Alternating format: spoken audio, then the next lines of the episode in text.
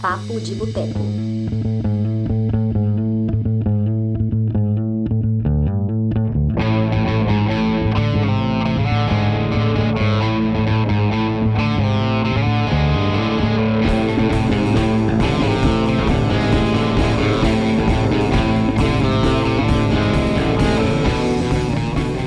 Olá, boa noite, boa tarde, bom dia. Tudo bem com vocês? Essa é a edição de número 69 do Papo de Boteco, nosso podcast semanal.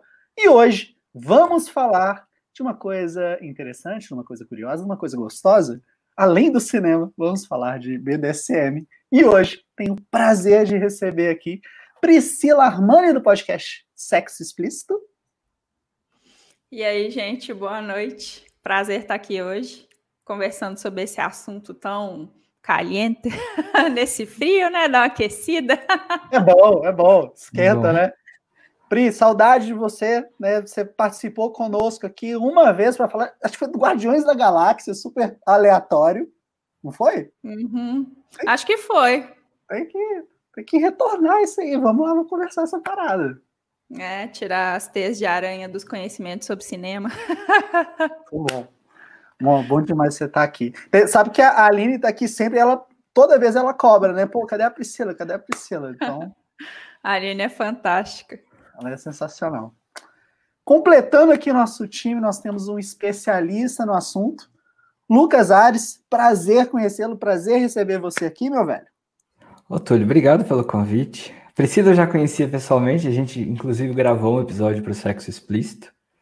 Eu achei interessante a proposta de discutir dessa forma mais leve, mais tranquila, associando até com o filme, que é uma coisa bem, bem, bem legal. Então, tamo aí. Pô, bacana Gostei. demais.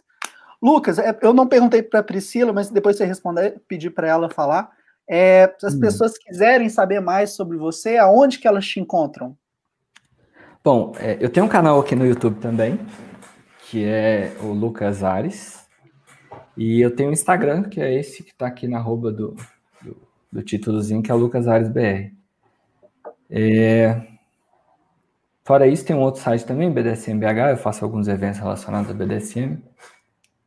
E é isso. Sensacional. Pri, você, onde que as pessoas te acham? Bom, é só procurar por sexoexplicitopodcast.com.br e eu tenho, é só procurar por Sexo Explícito Podcast em todos os agregadores de podcast, Spotify, que eu apareço.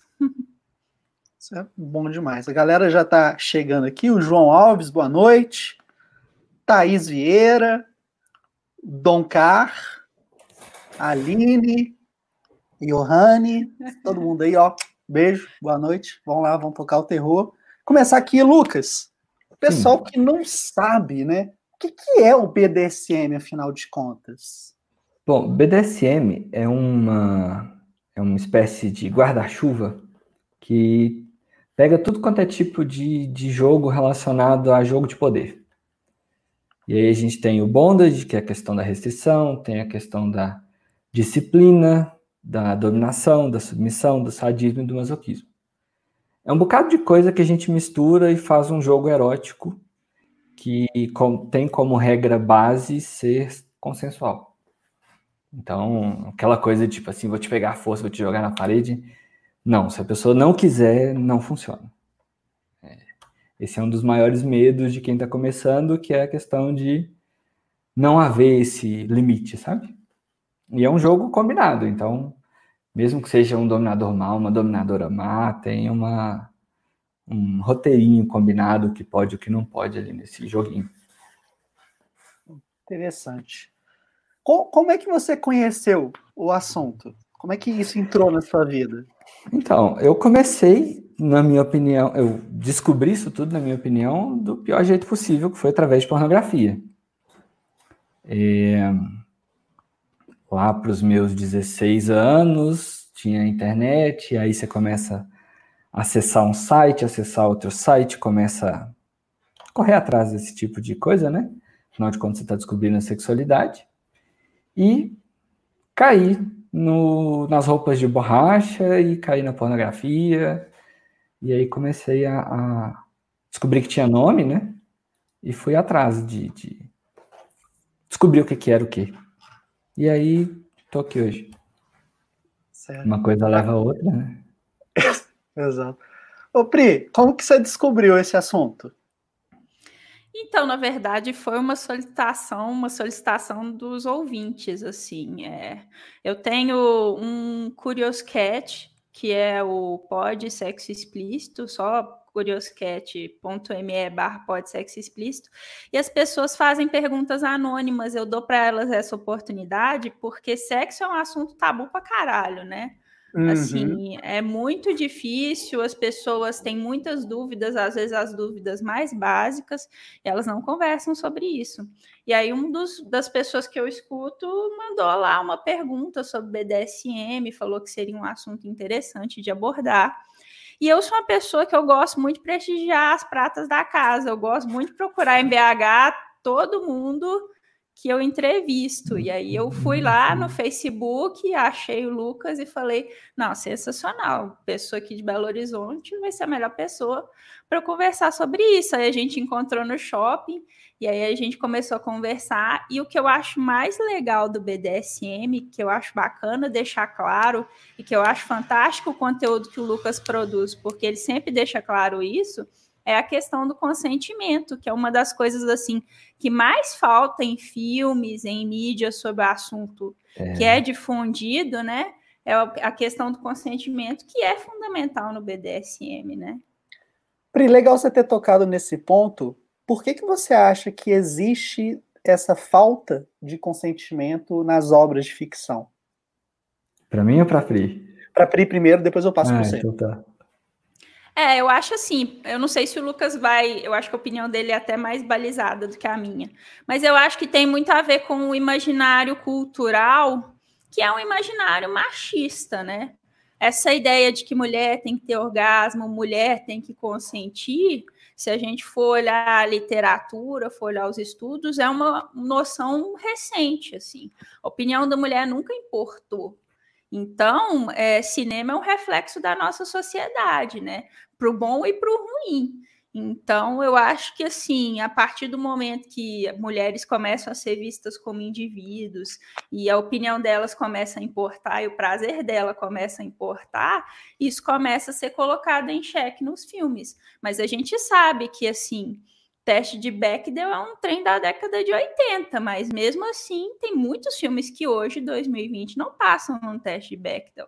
Então, se ainda tem filmes, se ainda tem obras que não se importam com consentimento, eu acho por causa disso também. Bacana. Lucas? Então, a questão do, do, do consentimento ele é um, um tipo de tabu, porque assim, a gente vai olhar as pessoas hoje, como que elas aprenderam a ter sexo? Como elas aprenderam a se relacionar sexualmente? Através de pornografia. E na pornografia, é cada vez mais violenta, cada vez mais impactante, é feito para chamar atenção. E quando você vai para a vida real, que você está lidando com pessoas, fora telas, fora tudo isso que é ensaiado e feito como um roteiro, não tem disso. Você joga, tipo, é bom para mim? É, é bom para você? É, então vamos fazer. Ah, é bom para mim, mas não é bom para outra pessoa? Então não tem sentido. E, e, por incrível que pareça, as pessoas estão aprendendo a se relacionar através de sites pornô. E na hora que a gente vê que, que, que não está funcionando, a gente não tem onde recorrer, porque as pessoas não falam de sexo. Uhum. Sabe? O, o Facebook não divulga, o Instagram não divulga, o YouTube não divulga. Na hora que você coloca sexo em qualquer parte de qualquer lugar, é sempre levado para um lado negativo. Então, acho bem, bem, bem complicado. Infelizmente, né? Olha só, a Samanta Marcos mandou aqui essa pergunta. Eu acho que a gente respondeu ela, mas se vocês quiserem adicionar alguma coisa, ela perguntou: o que vocês acham sobre essa situação do BDSM no cinema? Porque eu conheci dessa forma e depois descobri que era errado. E por que é errado? Vocês querem acrescentar alguma coisa?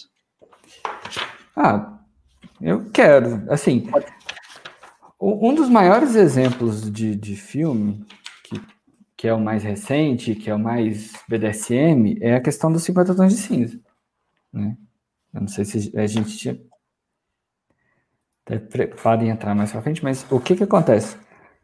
O 50 Tons de Cinza, ele demonstra um relacionamento extremamente abusivo, né? Tipo, o cara segue a mulher, persegue ela, aparece nos lugares que ela tá.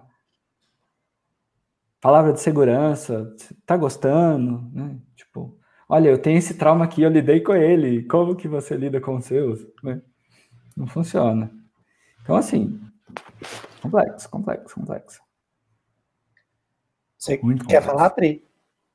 Não, Lucas, você vai continuar? Tem mais alguma coisa? Não, não, tá tudo bem, tá tudo bem.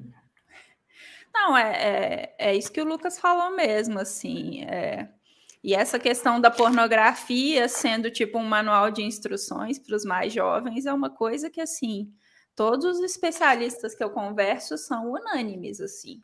A gente vem de uma geração que pornografia não estava tão acessível. E quando eu digo acessível, é porque um garoto classe média de 15 anos tem acesso a isso no celular dele. Isso não é, era uma coisa é tipo, a gente tinha que comprar uma revista, e eu ainda falo do ponto de vista feminino, que é, um, que é mais restritivo ainda. Pornografia, para mim, era quando uma amiga se aventurava a ir numa banca de revista comprar uma revista do Vampeta para mostrar para a gente. Ah, então, então você pensa, você compara isso com o que e assim até o tipo de pornografia, porque quando você vê documentários, o Pornocracy é um documentário que eu não sei nem se ele ainda está na Netflix, mas ele é assustador porque ele fala que a pornografia que o pessoal mais consome hoje é o que eles chamam de pornografia que não é feita por atores, que na verdade são atores, mas eles fingem que é uma coisa assim que é caseira e aí a pessoa não dura três meses na indústria. Então é uma máquina de moer gente mesmo, é, sabe? Então, então pensa no. Isso é algo de qualidade para uma pessoa aprender educação sexual? Não é, não tem como ser. É, exato. Isso que é muito bizarro, né? A gente vê ali a pornografia que a gente assiste hoje super esquisita como um ideal, como uma instrução e quando na verdade ela está bem longe disso. A gente vê as idealizações sexuais que acontecem e assim é humanamente impossível você fazer metade daquelas coisas sem falar na ausência de prazer real naquilo, né? É, é. bem tenso. É, eu acho que ainda só por que, que é errado é porque é o seguinte: a gente vê, acha que aquilo funciona e quando vai para a vida real você vê que não funciona. Por quê? Primeiro, a pessoa tá, tá os atores estão recebendo para aquilo. Na vida real, você meio que tá pedindo a pessoa, tipo, transa comigo que eu te dou prazer, a gente troca. No filme não funciona assim. E no filme já é uma coisa do tipo: olha, eu trouxe pizza, vamos transar? Sabe? é uma coisa muito mais dinâmica que na vida real não acontece, porque no, no, no jogo de BDSM, na brincadeira, tem um período de, entre aspas, maturação. Eu conheci a pessoa hoje, ter sessão, ter, assim, quando a gente chama a, o nome da transa no BDSM, chama-se sessão ou cena, é uma brincadeira. Quando a gente conhece uma pessoa, é muito difícil a gente ter uma sessão no mesmo dia. É muito raro. Normalmente tem um período de conversa, a gente negocia, fala assim: olha, eu gosto de uns tapas, eu não gosto de uns tapas. Ah, eu queria é, orgasmos sem sexo, eu queria com sexo.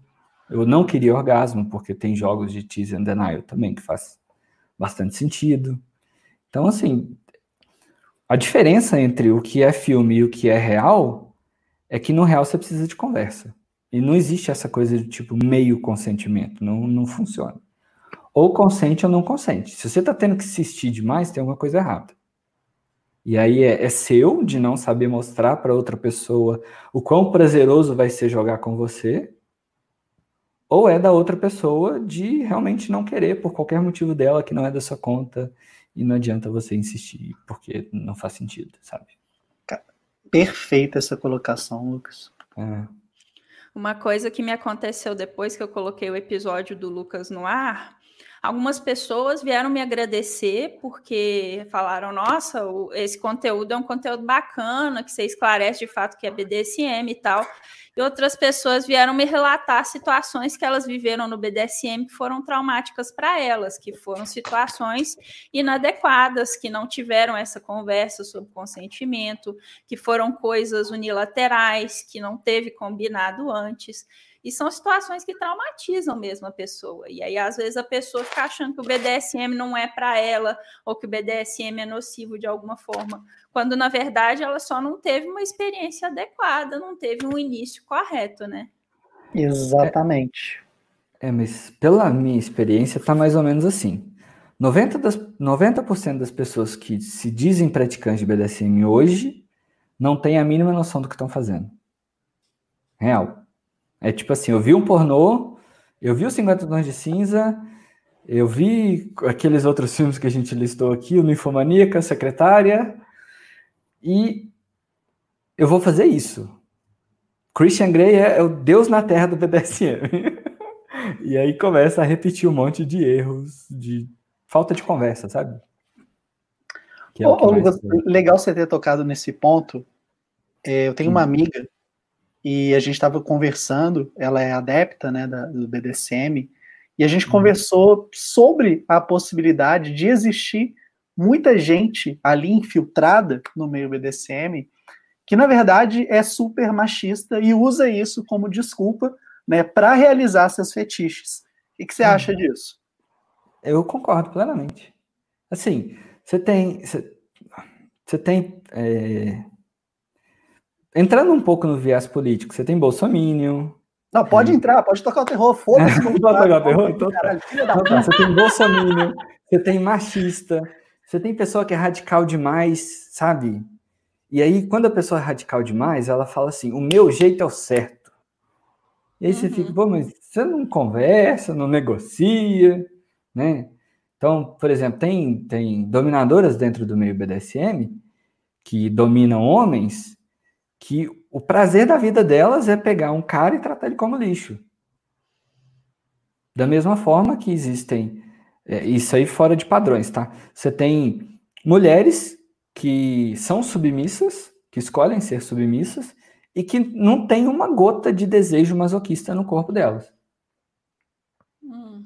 E, sabe, é todo mundo ali fingindo que quer praticar, mas na verdade está querendo satisfazer alguma alguma necessidade pessoal que, sabe? Por exemplo, ah, eu estou extremamente frustrado com a minha vida, eu vou para o meio BDSM porque lá eu vou ser dominador, dominadora, submissa, eu vou poder mostrar foto e as pessoas vão me desejar e eu vou ser alguém. E, tipo, você, você, você não larga a sua vida fora do BDSM para viver o BDSM. Você coloca o BDSM, é tipo um lazer, sabe? Eu trabalho, eu pago as minhas contas, eu estudo, os meus boletos vão chegar do mesmo jeito, e aí os meus 10% ali, o lazer, que eu passaria vendo um filme, vendo um desenho, jogando, eu jogo com BDSM, eu brinco, me divirto é, ali. É como se fosse um estilo de vida, né? É, é um hobby, na verdade, eu acredito. Sabe, tipo, qual que é o tempo que você dedicaria a uma, uma sessão BDSM? É o tempo que você transaria, é o tempo que você ia no cinema, sabe? É o tempo que você passaria num parque dormindo debaixo de uma árvore, se fosse seguro, né? Essas coisas. É. Né? Cara, isso aí que você falou, é, hum. o que, que você acha que leva né, a pessoa a descobrir o BDSM, a entrar nisso? Cara, eu quero sentir isso. Quais são os fatores ali que, cara, eu preciso conhecer isso? De onde que vem então, essa curiosidade? É, já são. Já tô aqui desde 2008, né? Já são 12 anos, quase 13 já. E eu percebi o seguinte: tem gente que vem pela estética. Eu fui uma dessas pessoas. Tanto a estética do pornô quanto é, o Batman Returns de, de 98, da Mulher Gato, da Michelle Pfeiffer. Boa. Sensacional. Sensacional. Sensacional. Muito foda. E, quanto, tipo, tiveram outros filmes depois, é, mas depois que eu já tava no BDSM, mas tem gente que vem pela estética, tem gente que vem por trauma, Então é tipo assim, ah, eu tinha problemas com meu pai, com a minha mãe no passado. Eu vou querer viver isso de uma forma do ambiente um pouco mais controlado. Né? Porque eu vou estar com alguém que eu vou negociar os limites. Então, eu tive problemas no meu passado? Tive. Então, eu posso repetir parte deles sem a parte péssima. Que aí eu vou estar tentando lidar com isso de uma forma saudável. Lógico que precisa de uma terapiazinha, né? Mas e tem também quem chega por, por tipo assim, conhece alguém e alguém apresenta. Sabe? Tipo, ah, amiga, vê isso aqui, isso é divertido. ah, amigo, vem cá. Ó, oh, namorada, vamos brincar de amarrar na cama. Uhum. Sabe? Teve um documentário, inclusive, do Netflix chamado Explicando o Sexo, que ele ah, entrou muito na questão do, da construção do fetiche. Uhum. Em algumas culturas, justamente por haver uma, um preconceito, problemas, isso vira fetiche. Entende?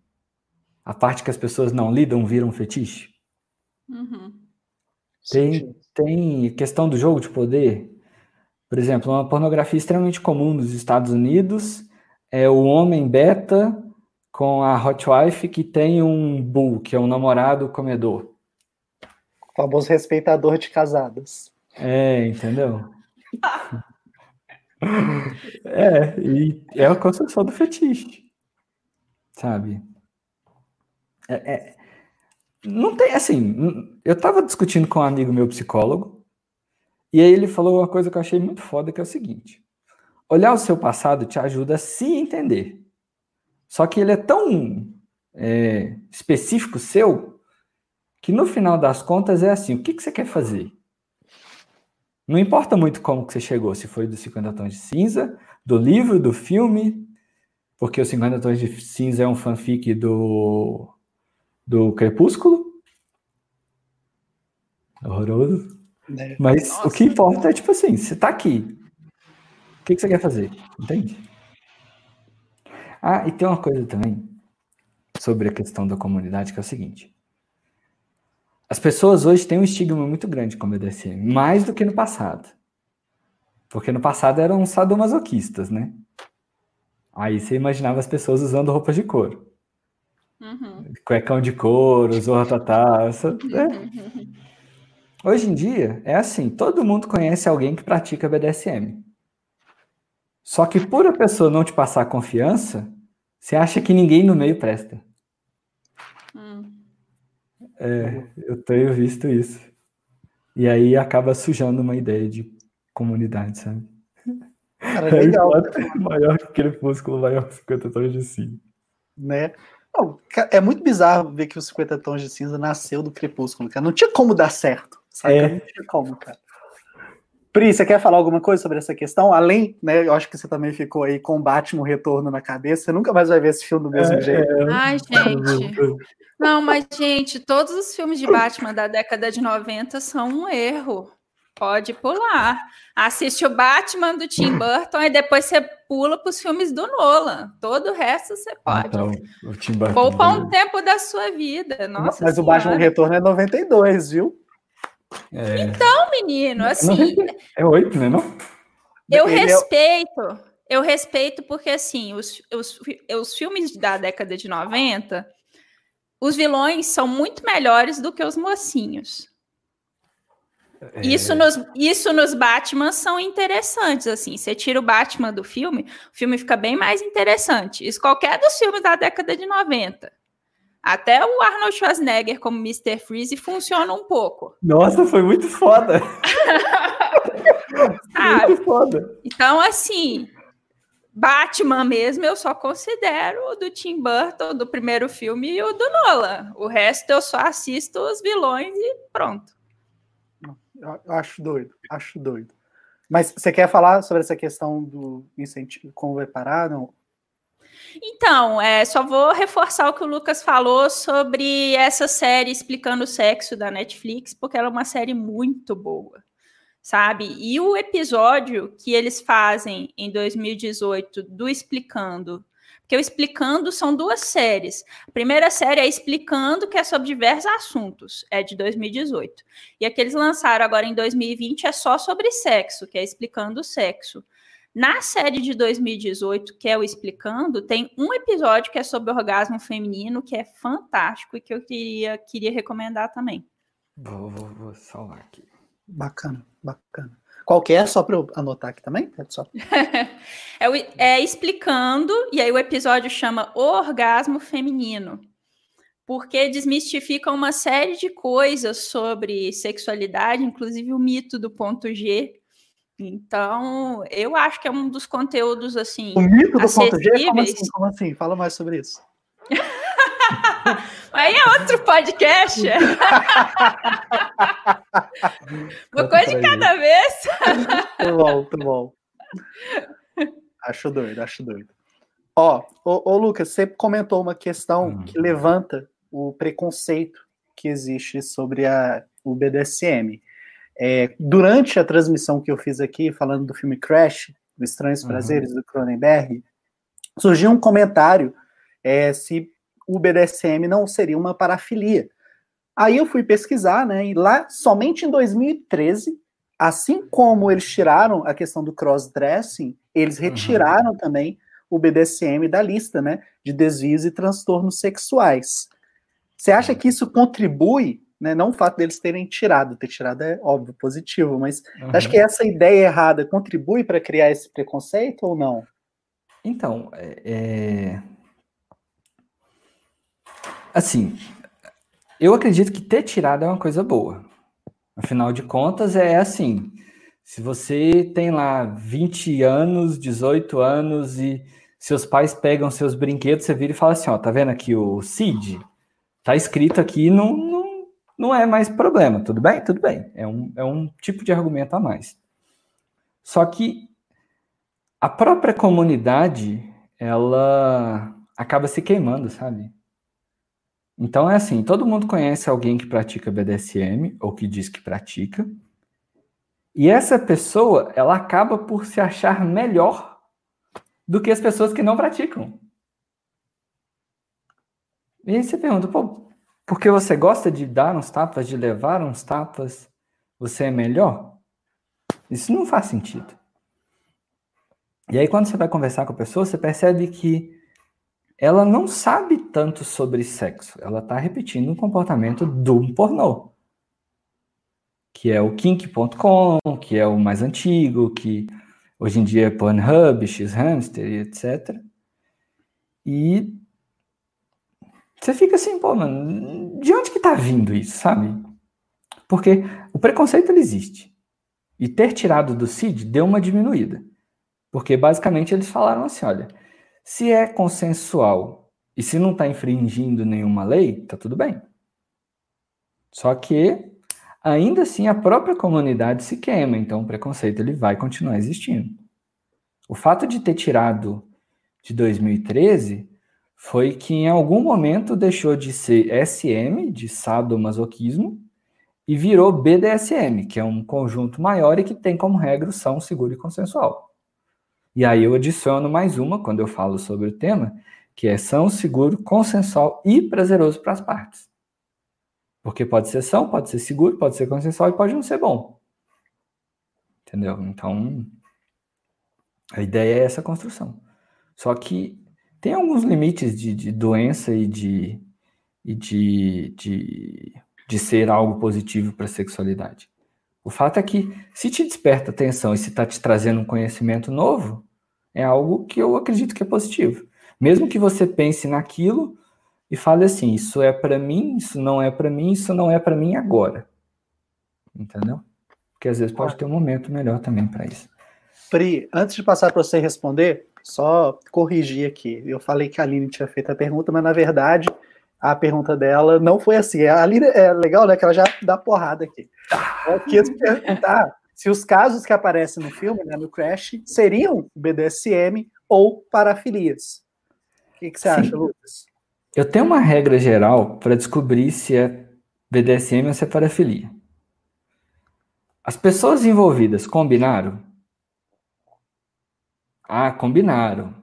Ah, então, As chances de não ser parafilia são grandes. Ah, as pessoas não combinaram. As chances de ser parafilia são grandes. Eu não vi esse filme, mas eu acredito que, se você olhar com essa ótica, você vai saber vendo qualquer filme. Exatamente. É. Por exemplo, 50 Tons de Cinza. Aliás, pode falar, pode falar. Não, não, pode, pode continuar. Tá. Por exemplo, 50 Tons de Cinza. Eu li o livro, li um pedaço do livro. Coragem. É, eu li é, 100 páginas. Me falaram que eu. Caraca. Sabe, tinha uma pessoa que eu conversava. Tinha uma pessoa Você que eu conversava. Você ler pra caralho. É, do livro 1 ainda. Tinha uma pessoa Jesus. que eu conversava que falou assim: Nossa, mas você só leu 100 páginas. Hum? Você não chegou na parte boa que é a do quarto vermelho? Eu falei assim: Não consegui. não consegui. É um livro muito mal escrito, Jesus. É, ele é horrível. Mas o, o, em algum dos momentos, o cara brota na frente dela. Tipo, estava te seguindo, estava. Fora que ele tenta o tempo todo comprar ela com helicóptero, iPad, iPhone. Mano, se você tá tendo que pagar para estar tá com uma pessoa romanticamente, tem coisa errada, entende? Com certeza. É. É, só só para Pri, já vou passar para você, juro. É só para explicar. O Não, Crash é sobre um grupo de pessoas que se reúne para reencenar acidentes de carro e logo depois eles fogem. É essa onda. É. Então, é, se está sendo encenado e se está todo mundo envolvido ali de forma saudável. Não, não, as pessoas podem morrer junto. Ah, então tá errado. Não é, não. Isso não é tá nada errado. seguro. É, é, tipo... assim, eles estão conscientes disso, entendeu? Mas as pessoas morrem, cara. É tenso. É um bom é, Não, tá errado, tá errado. não é nada, é tudo parafilia. Será que é ah, eu... Não, pode eu, eu assisti esse filme tem muito tempo, o Crash. Eu não, não lembrava, assim. Eu tô vendo que o pessoal tá comentando e tá pedindo muitas recomendações de filmes Sim. com BDSM saudável, né? Exatamente. O pessoal tá. Ah. Já indicaram um aqui. Cadê? Puta merda, perdi a indicação. Juiz SM. Juiz SM, isso. Então, o Juiz SM. É... Pode, falar sobre o filme? Pode, pode tocar pode. Tá, Eu fiquei o curiosa. Filme... o filme ele é um filme, se não me engano, alemão ou sueco. E aí é o seguinte: o cara, ele é um juiz, e o casamento dele não estava legal, eles tinham uma filha e tal, filha já adulta. E aí a esposa descobre o BDSM e fala para ele assim: Olha, eu quero tentar isso. E o cara vira e fala assim: Ah, por você a gente vai tentar. E aí ele mergulha nisso junto com ela, né? Os dois juntos, como casal. E ela vai experimentando o lado masoquista dela, vivendo as fantasias dela, vivendo tudo o que ela quer. Só que, como ele é juiz, e como é uma sociedade é, aquela sociedade moralista, cheia de coisas e tal, eles acabam descobrindo isso, sabe? Numa investigação contra ele. E ele é o cara mais íntegro e mais ok, mais perfeito que tá fazendo por amor à esposa dele. E aí o filme desenrola. Só que dá muito ruim para ele porque ele em nenhum momento ele fala que não. Ele só fala que ele estava fazendo por ela. Ele não nega, então ele assume o ônus daquilo tudo, enfim. Mas é um filme sensacional. E tem uma estética também muito foda. Gosto.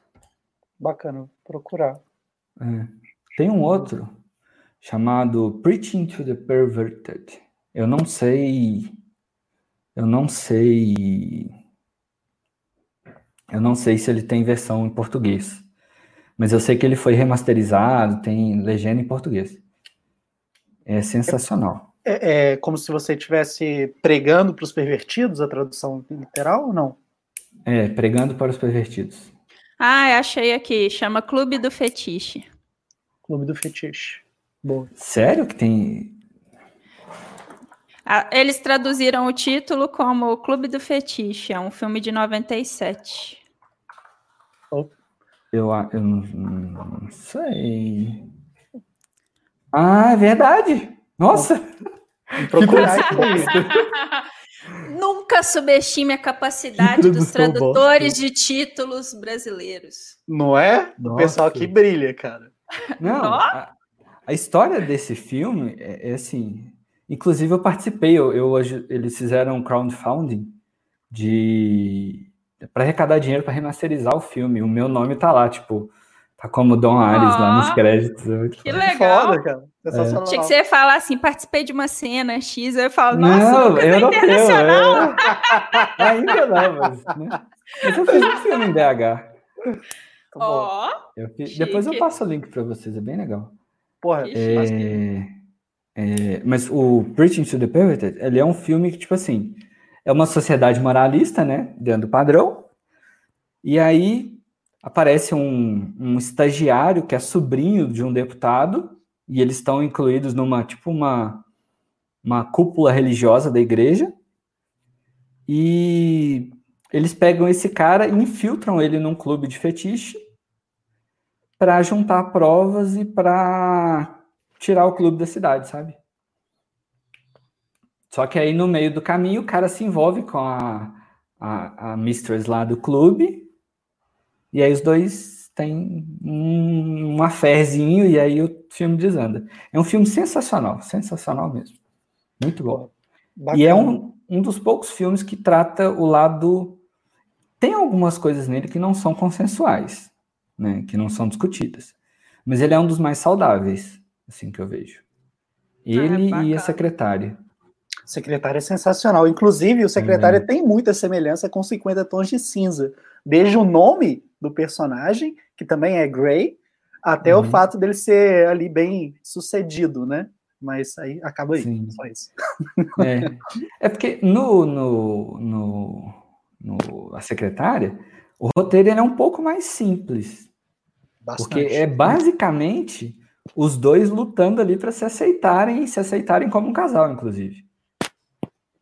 No 50 Tons de Cinza é assim: um cara extremamente é, tipo, cagado da cabeça, com a menina também extremamente cagada da cabeça. Não tem como dar certo, entende? Olha só, vocês querem voltar para falar de filme depois ou quer continuar a indicação de filme? Ah, eu só vou aproveitar que o pessoal comentou a história de O e perguntar para o Lucas o que, que ele acha desse filme, desse livro, porque isso me incomodou tanto. Eu assisti esse filme, fiquei tão incomodada, eu queria saber a opinião dele. Eu não gosto, não. É, só confirmou o que eu assim, imaginei. Assim, não que eu seja monogâmico, porque eu não sei se eu sou monogâmico ou, ou, ou, ou não monogâmico. Porque eu tenho uma coisa de é complicado, mas enfim. O negócio que eu penso é o seguinte: você pega uma mulher, uma pessoa, conhece essa pessoa, aprofunda no relacionamento, traz ela para um outro mundo, entre aspas, né?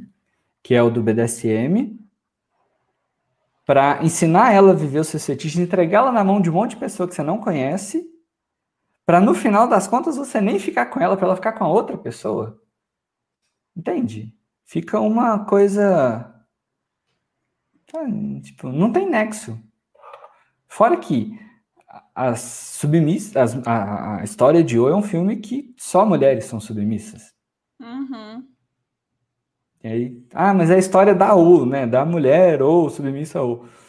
É, sabe? Não uhum. convence.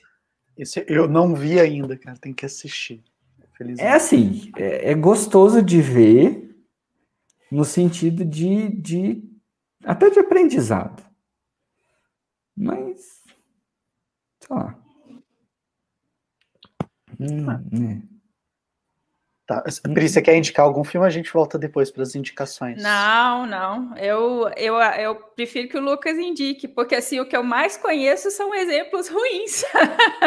Mas aí é que tá. Eu acredito o seguinte: se você consegue pensar no fetiche e pensar assim, como que eu levo isso para uma forma saudável dentro do meu relacionamento, não vai existir filme ruim, entende?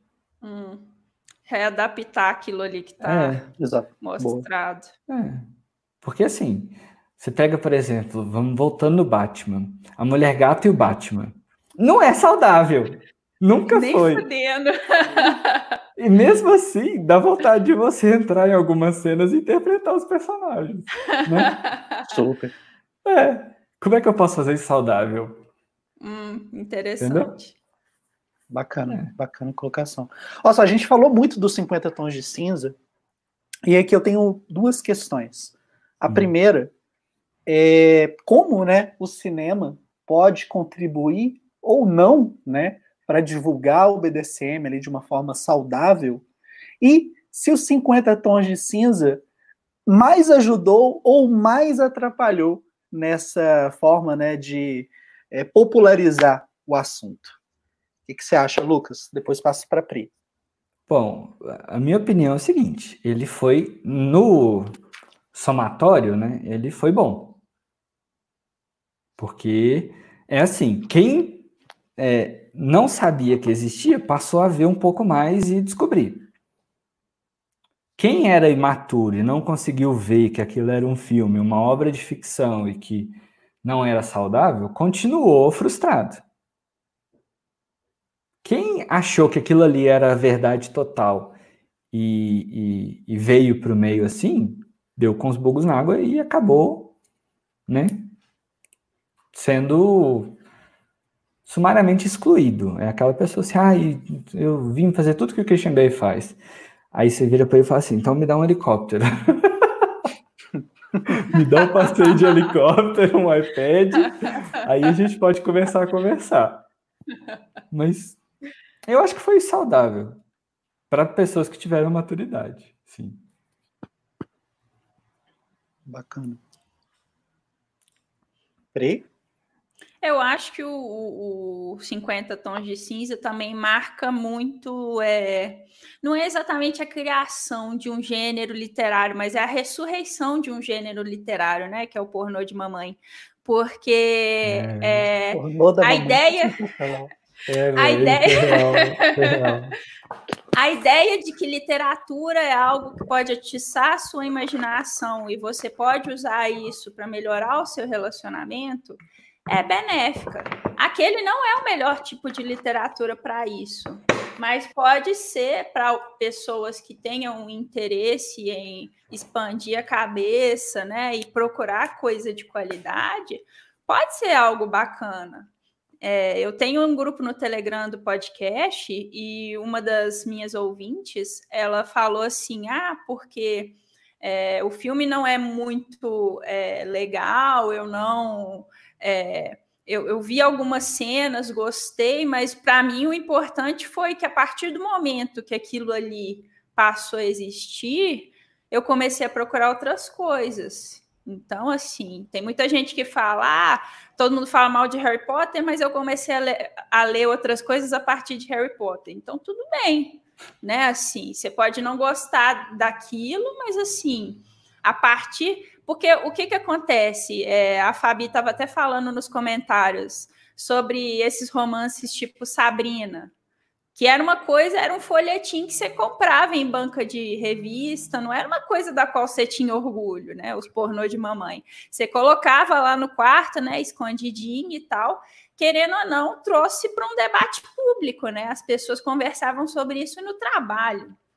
Então, Sim. assim, querendo ou não, tem esse aspecto, é, mas é como tudo na vida, né? Tem o lado bom e tem o lado ruim, né? Você também não pode achar que você é uma Anastácia e vai achar o Christian Grey da sua vida, né? É. Porque aí também, desculpa, mas aí é assim, você precisa amadurecer um pouco mais, né? A noção do que, que é um relacionamento saudável, porque aquilo ali tá longe de ser, e também aquilo ali, né, tá longe de ser BDSM, né? Com certeza. Tem um, tem uma só uma coisa interessante. Você falou assim, é, porque teve gente que começou a ler livros através do Harry Potter e tal. Teve mulheres que começaram a ler mais através dos 50 Tons de Cinza, mas também teve gente que parou no Harry Potter e parou nos 50 Tons de Cinza e não leu mais é, nada. Aí, aí é complicado. É. Traumas eternos, né? Que fica. Exatamente.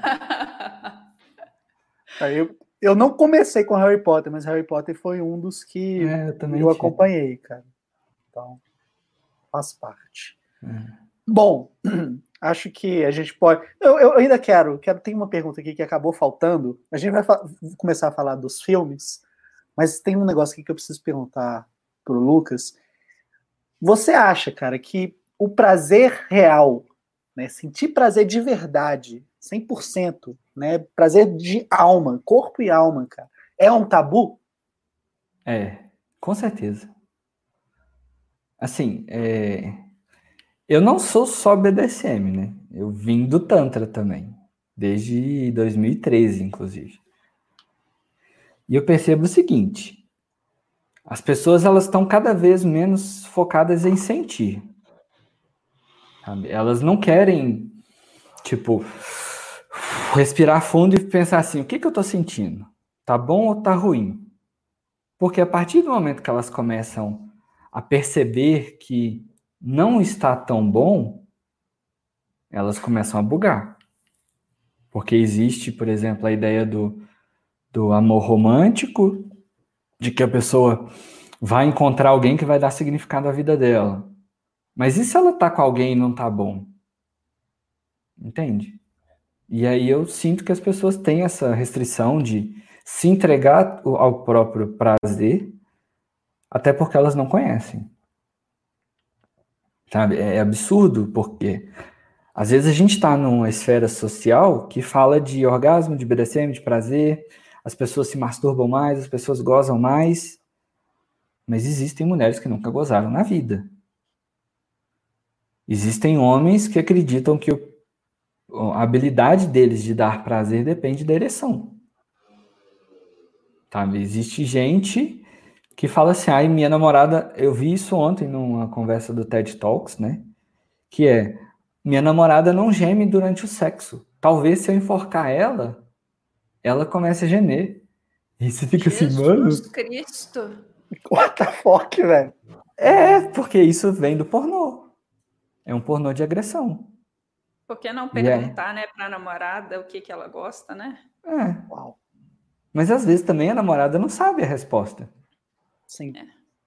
E o cara menos ainda. E aí fica dois perdidos. Sabe? A, a, conclusão dele de chegar, não, eu vou enforcar porque ela vai Caraca. Porque eu vi no filme. Porque eu vi no pornô. Bizarro, velho. No pornô eles fazem isso, a mulher gêmea, e você fica assim. Sabe? Tá. É, é, é, um, é um reflexo muito grande dentro da comunidade do BDSM que eu estou inserido também, que é o seguinte. Teve uma época da minha vida, e eu já estou nessa de ensinar BDSM, ensinar Tantra, há um ano e meio que eu estou realmente com os cursos, e há seis anos com festas, que eu percebi o seguinte: eu não ia conseguir mudar o meio, porque o meio ele está podre, porque as pessoas estão repetindo comportamentos de filme pornô.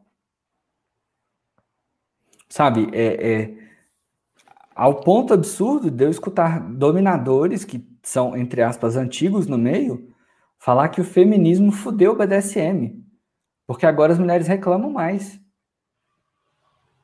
Uau. Aí Esse entende mesmo o conceito do BDSM, né? Cara, e tipo e do assim. feminismo. Aí você fica meio, mano, você devia morrer, você não devia. Caralho, bicho. Não, e é absurdo. Porque aí as pessoas viram e falam assim: é, é um, um, reflexo dentro do meio. Eu vou, vou dar uma dica para vocês, só para vocês, de cara, já acenderem um alertazinho com a pessoa. Se a pessoa virou e falou assim: me chame de senhor, me chame de senhora, e aí você pergunta por quê, e a pessoa fala porque é a regra do BDSM, você já, ó, uh, sabe? Foge. É. É, é uma cultura absurda, porque a pessoa não vira e te fala assim: faça se você sentir prazer. Ela fala: você tem que fazer porque é a regra do BDSM. E aí você vê isso sendo difundido em programas relacionados a BDSM, em perfis de Instagram, de Twitter, eu ouvi falar de, de supremacia feminina. E eu falei assim, por quê? Ah, porque mulheres são empoderadas e homens são submissos. Tá, mas Igor? Porque existe uma literatura dentro do conceito BDSM e tal, que, que diz que é BDSM, mas na minha opinião é abusivo, não é BDSM, que chama GOR em que todos os homens são dominantes e as mulheres são cagiras, são submissas. E aí você fica assim, se não pode igual, por que pode supremacia feminina? Onde que as pessoas assinaram que elas concordam? Por que, que eu tô chegando agora e eu achei que era um mundo diferente, que eu ia gozar mais, e eu tô entrando dentro de uma outra gaveta que estão me encaixando? Entende? E aí você fica meio. Eu, eu, tinha uma época da minha vida que eu achei que trabalhar com esse meio era meio que revirar lixo todo dia. Infelizmente, né? É. Porque é assim, existem muitas pessoas muito boas e que fazem coisas muito fodas. Tanto a, a tudo, né? Só que tem gente que está procurando respaldo para ser ruim. Porque eu sou dominador, eu posso tratar mal a mulher. Porque eu sou dominadora, submisso e homem para mim é lixo. Aí você fica, pô, mas troca, tesão, tá. É, é Vira coisa de não ter o prazer dos dois, né? Que é a coisa que você é. comentou, que coloca quando você fala. É, é. coisa prazerosa para os dois. Real. Tenso, tenso, tenso. Você falou num ponto aí, eu vi um comentário, não sei se foi da Samantha, alguém falou aqui um pouquinho mais cedo sobre dica para quem está começando. Quais seriam assim, tipo, ah, isso aqui, além de te acompanhar. É, eu ia falar isso. tá lendo mentes aí. eu ia falar, me acompanha, tá? Mas, assim, a primeira coisa que eu acho que funciona é, é saber o que, que você quer. E é assim, eu aí, se você caiu num pornô, se você viu um, um, pornô de mamãe, se você leu algum texto, alguma coisa chamou atenção, é assim. O que, que me chamou atenção? É levar uns tapas? É. Então eu vou correr atrás de alguém para me dar uns tapas. Aí você começa a conversar com as pessoas e começa a refinar a sua ideia do que, que você quer. Porque na hora que você vai chegar, vai chegar muita gente que vai te empurrar um monte de coisa pronta e falar que você tem que se adaptar. A minha, a minha, minha dica é: vai um fetiche por vez e tenta procurar pessoas boas. Não se relaciona com pessoas ruins ruins para viver fetiches bons. Se relaciona com pessoas boas, que aí seus fetiches vão ser melhores. Que é o que eu acho que faz diferença. Então é assim: me acompanha e começa a ir atrás de um fetiche por vez. Que aí eu acho que faz sentido. Acho doido. É, Para quem é. perguntou, espero que a resposta tenha ajudado, né? Esclarecedor. Vamos entrar na parte dos filmes agora? Pri, fala. de todos os filmes que a gente não falou ainda, qual seria a dica? Não fala nove e meia semanas de amor. Não fala nove e meia semanas de amor. Fala do Batman gosto. de novo. Gente, eu não consigo gostar de Nove Semanas e Meia de Amor. Eles vendem aquele filme como se fosse algo sexy. Não é. Aquela cena da geladeira com as frutas me deixou extremamente incomodada, porque eu falei, meu Deus, que desperdício de comida, não consigo, sabe? então, assim, é é, é, eu conheço assim filmes com. É, eu acho que assim é problemático porque o cinema gosta muito de retratar pessoas é, problemáticas e relacionamentos problemáticos e vender aquilo ali como se fosse o normal. Tipo, ah, eu não vou desistir de fulano, eu vou perseguir fulano até ela me aceitar de volta. Não façam isso, pelo amor de Jesus sabe? Deixa, deixa o mar levar a oferenda embora, sabe? Assim, não fiquem, não fiquem nessa, isso não é saudável. Então, assim, quando você fala é, é, de filmes que retratam é, BDSM de uma maneira é, saudável, é o Lucas que vai saber dizer, porque eu só conheço os piores exemplos possíveis, assim. Mas é, eu acho que a gente precisa amadurecer a ideia do, da função aí já extrapolando um pouco o tema BDSM, eu acho que a gente precisa amadurecer a ideia da função do sexo no filme, das cenas de nudez num filme, porque às vezes é uma coisa forçada e desnecessária, sabe? Às vezes tem um, um, um, um, um relacionamento dentro do filme e ele já chucha uma cena de sexo lá, e tem que ser uma cena de sexo hardcore, e tem que ter nudez, e tem que ter isso, tem que ter aquilo. E aí você uhum. fica assim, gente, mas às vezes a pessoa, né, se ela assistisse um vídeo pornô de 10 minutos, ela estaria bem mais satisfeita do que assistindo esse filme. Porque, né, às vezes a pessoa não tem acesso a isso, igual tem é, esse filme 365 da Netflix, é, ah, vamos assistir porque tem cena de sexo. Sabe? tipo, nós estamos no século XXI. Você acha cena de sexo em qualquer lugar, sabe? Hum. Eu acho que sexo e nudez, eles são às vezes chuchados dentro dos filmes, e principalmente nudez feminina, e às vezes nem tem motivo para estar tá lá. Eles só colocam que ah, tem que ter um relacionamento romântico, e tem que ter uma cena de sexo, e tem que ser quente, e essa atriz tem que fazer nudez e não sei o quê sabe? Então, às vezes eu fico pensando que é, o, a gente precisa escolher coisas melhores, mais saudáveis, para a gente perder o nosso tempo com elas, assim. Pelo menos eu, eu acho isso. Pri, é, antes, eu vou, vou, continuar contigo, porque depois eu vou fazer uma colocação disso que você falou, mas depois eu quero que você fale sobre esse vídeo que a Fabiana colocou aqui, cara. Eu tô morrendo de curiosidade para saber do que, que se trata. Mas olha só, isso que você falou me lembrou aquele filme As Golpistas, com a Jennifer Lopes, que é um filme que fala exatamente sobre strippers, e a gente já cria aquela ideia da sexualização do que a gente vai ver em cena. E não é o que acontece.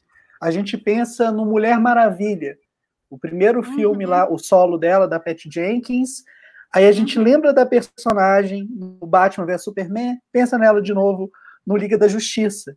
Como uhum. a, os próprios enquadramentos Ai, focam né, no corpo dela. Então, uhum. acho que tudo isso que você falou tem muito desse problema que a gente tem em, na objetificação, realmente. Né? E é lamentável o quanto isso é repetido e repetido. E um filme como As Golpistas mostra que, cara, dá para você fazer, dá para você ser sensual sem você ser babaca. Né? Mas me fala Concordo. sobre esse vídeo, velho. Que vídeo é esse? Que ah, é um vídeo que viralizou, é um vídeo que viralizou no Twitter. É, que, é, que é assim, não tem contexto nenhum. É um cara deitado, e aí ele tá todo de látex, e eu achei um pouco, bastante, na verdade, agressivo, porque você não vê onde respirar. Então, assim, parece que ele não respira.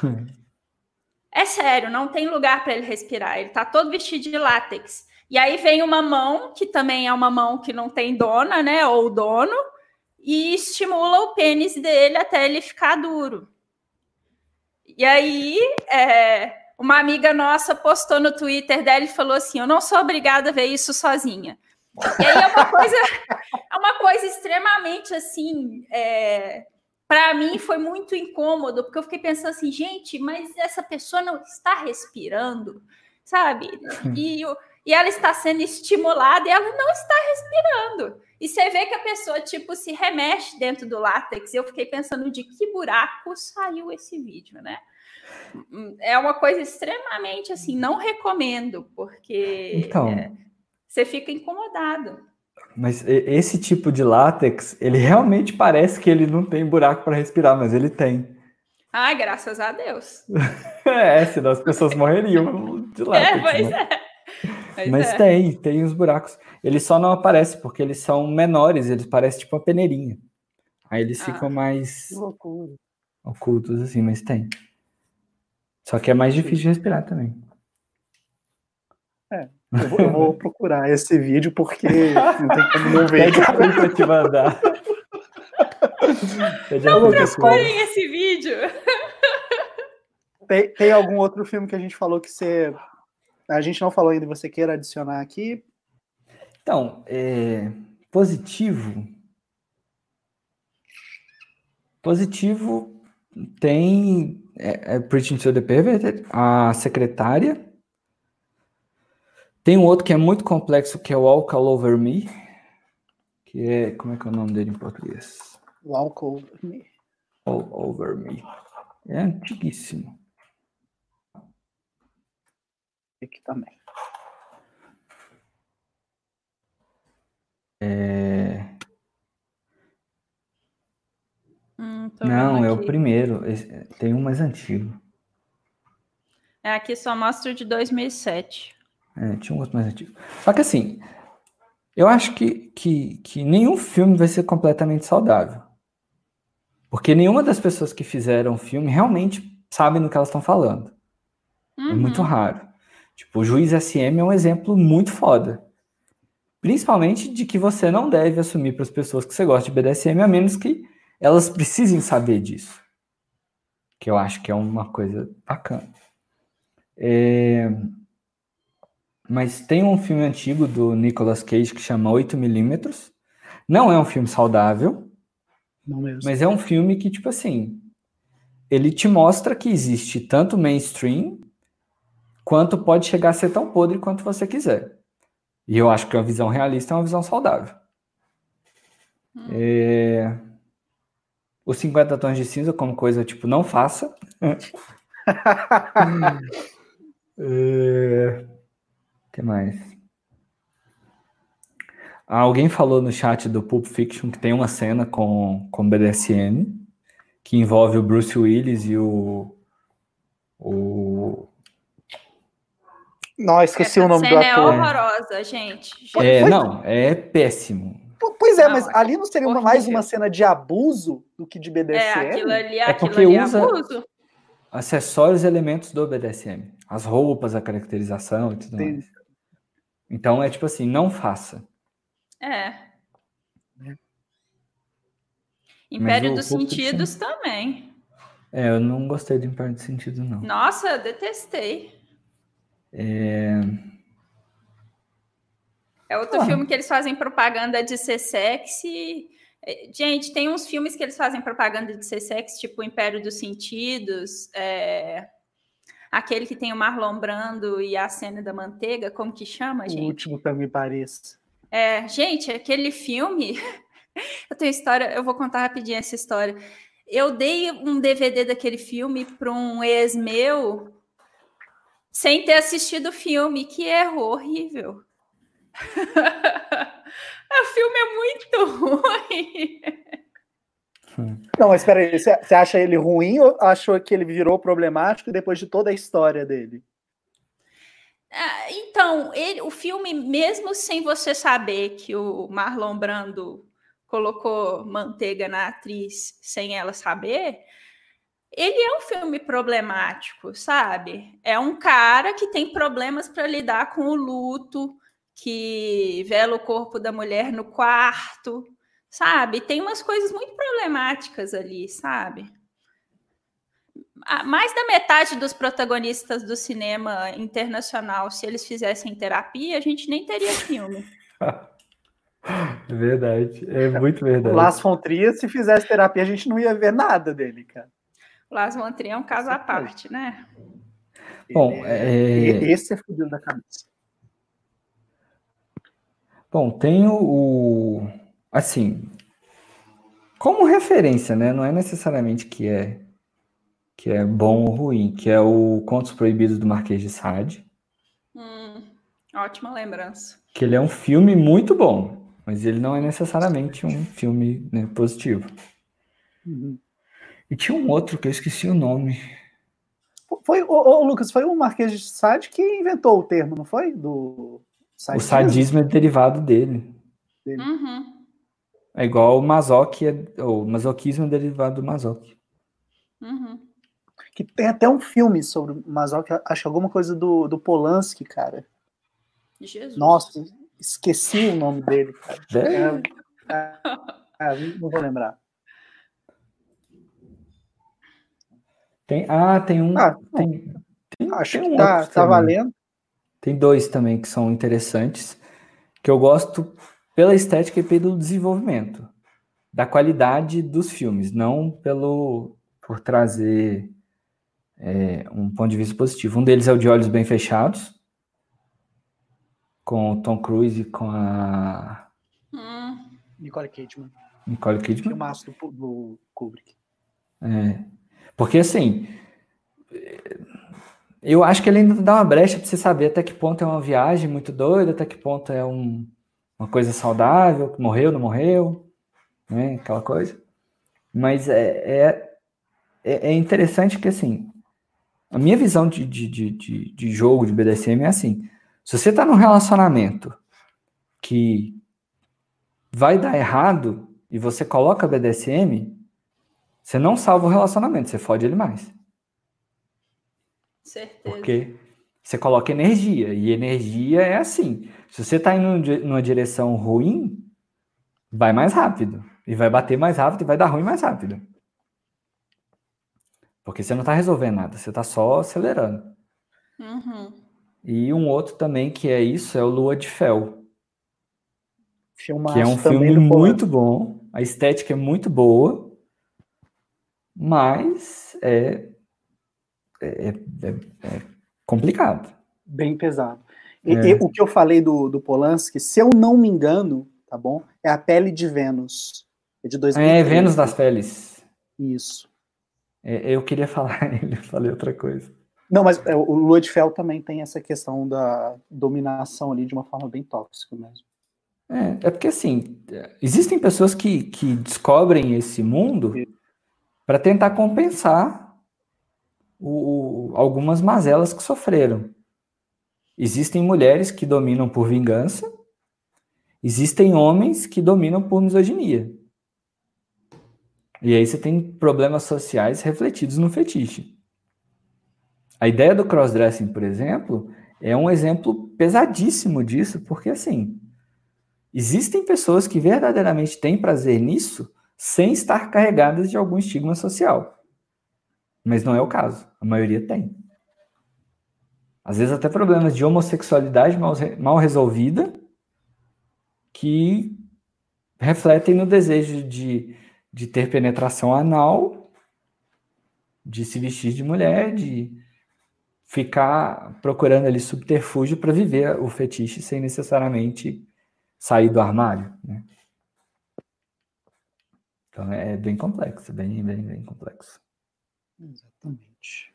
Bom, já entrando aqui, né, nos minutos finais, Pri, tem alguma colocação para a gente encerrar esse belo programa caliente? Não, eu acho que assim, é só um- aconselhar as pessoas a procurarem conteúdos de qualidade, como que o Lucas oferece, porque de fato tem muito conteúdo ruim na internet, muita gente que vende é, coisa de péssima qualidade, assim. E aí, tipo, esse, esse conselho do procurar pessoas bacanas é uma coisa que vale não só para o BDSM, mas para tudo, assim, né? Tem pessoa ruim em todos, né? Assim, é, pessoas ruins, pessoas abusivas. É, uma, quando eu fiz uma entrevista com um casal praticante de swing, eles também me falaram isso. Eles falaram: ah, no swing também tem muitas pessoas que são é, abusivas, conservadoras, né? E às vezes a gente tem problema porque a gente começa a conversar com a pessoa e quando conhece, percebe que são casais que muitas vezes não estão alinhados com o que a gente pensa. Então, assim, é, procura, tenta procurar informação de qualidade. É uma coisa difícil porque eles difundem muito é, qualquer coisa, né? Então, assim, seguir o Lucas é muito bacana nesse sentido. Perfeito, Pri. Muito bom contar com você aqui. Volte mais vezes, já que você falou que você não gosta do Nove e Meia Semanas de Amor, então a gente vai combinar é outro filme agora, tá? Mas Vou falar a, dos Batmans, que aí eu, eu venho com uma parte que fala ruim. Acho válido. Vamos, vamos falar a Pri, É, não, 100%. A Pri tem o um podcast dela, o Sexo Explícito. Então, pra galera que quiser aí aprender sobre sexo, também discutir tabus, discutir novas técnicas ali para aprender, cola nela, que também tá valendo. Lucas, Obrigada. palavras finais. Ah, assim, é, o recado que eu, que, eu, que eu quero dar e que eu acho que é sempre válido é o seguinte: trata essa cultura sexual como divertimento, como lazer, sabe? E assim, tá divertido? Sensacional, se joga, mergulha, faz, investe, viaja, transa, conversa, abre perna, fecha perna, joga com quem você quiser. Agora, começou a ficar ruim, não espera ficar péssimo. Para e conversa, sabe? Será que é isso mesmo que eu quero? Será que no momento é isso que eu preciso? E aí, a ideia é ser divertido. Se não for divertido, tá errado. 100% é de acordo. 100% é. de acordo. É a, a junção né, da, da, diversão com a responsabilidade e o consentimento. Essas é. coisas você não faz nada funcionar. Meu velho, quero te agradecer imensamente por tudo que você acrescentou, ensinou aqui pra gente nessa noite. Muito obrigado mesmo. Vamos combinar aí de você retomar em breve a gente discutir mais. Cara, assim, quando você me mandou o convite, eu fiquei meio assim, ah, não sei, né? Vamos ver e tal, vamos ver o que, que vai dar. Mas foi muito mais divertido do que eu esperava. Pô, Sabe?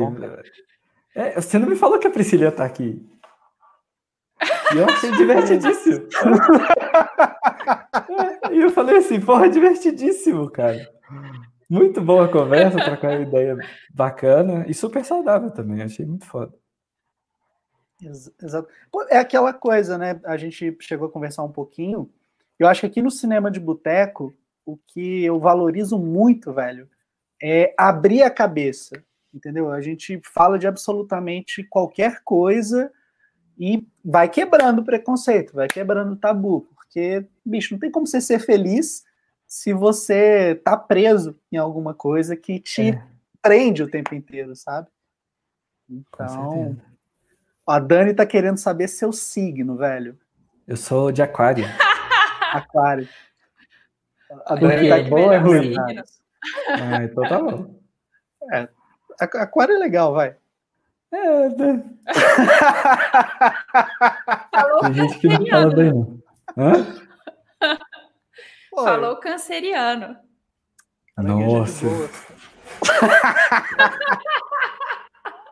Muito bom, a, a Dani, cara, na hora que ela começa a falar de astrologia, a gente não para. Tem uma pessoa aqui do, do Cinema de Boteco, que é o Lucas, é seu xará, e ele fala uhum. que isso é obscurantismo.